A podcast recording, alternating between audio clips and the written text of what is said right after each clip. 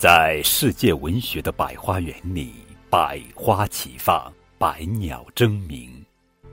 从今天开始呀，高个子叔叔从百花园里精心采摘了一些精致的小花，并把它编成一个个精美的花环。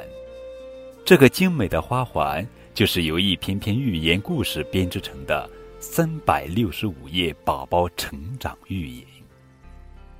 寓言既是一个个精彩的小故事，又是一首首精美的小诗。它用拟人的手法，让各种各样的动物、植物有了和人一样的思想和智慧，并把它们的酸甜苦辣编写成一个个生动幽默的小故事。最美好的事物常常会留在记忆的最深处，那么，就让这些美丽的寓言故事。永远留在我们小朋友们的心底，成为伴随我们成长的良师益友。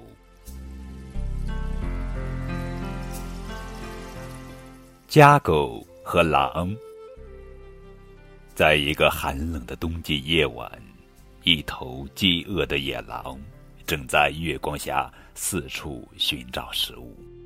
它已经饿了两天两夜。在冬季找食物是一件非常困难的事情，他不得不从森林里跑出来，小心翼翼地靠近村庄，希望能找到食物充饥。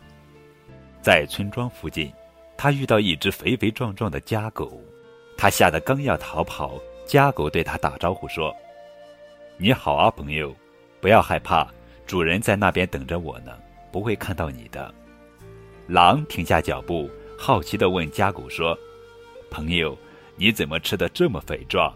你都吃了些什么好东西？我已经饿了两天了，正苦苦熬着呢。我最讨厌过冬天了，森林里除了大雪和枯叶，什么食物也找不到。”家狗哈哈大笑说：“我的朋友，你也太傻了，谁会在冰天雪地里出来找食物啊？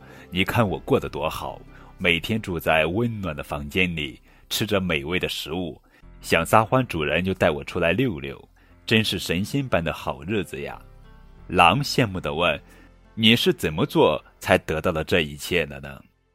家狗得意洋洋地说：“这件事太简单了，你要是也想像我这样吃得饱饱的，把自己养得肥肥壮壮的，只要跟我学就行。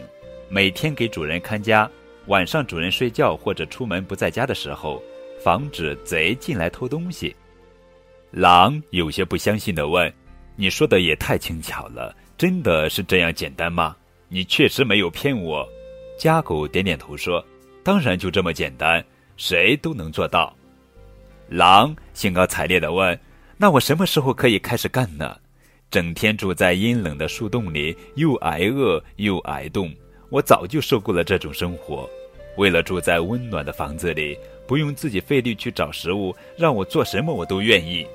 家狗对他说：“那你现在就跟我一起走吧，我们去找主人，让他把你带回家。”他们走着走着，狼突然注意到家狗的脖子上有一块很明显的伤疤，感到十分奇怪，问家狗说：“你脖子上的伤疤是怎么回事？是被主人打的吗？”家狗轻描淡写的说：“没事。”一点小伤而已，也许是我脖子上拴的铁链子弄的。狼惊讶的问：“铁链子？难道你是说你不能自由自在、随意的跑来跑去吗？你到底每天都做什么工作？”家狗说：“这有什么惊讶的？只有白天或主人不高兴的时候，才会把我用铁链子拴起来。晚上主人肯定会解开铁链。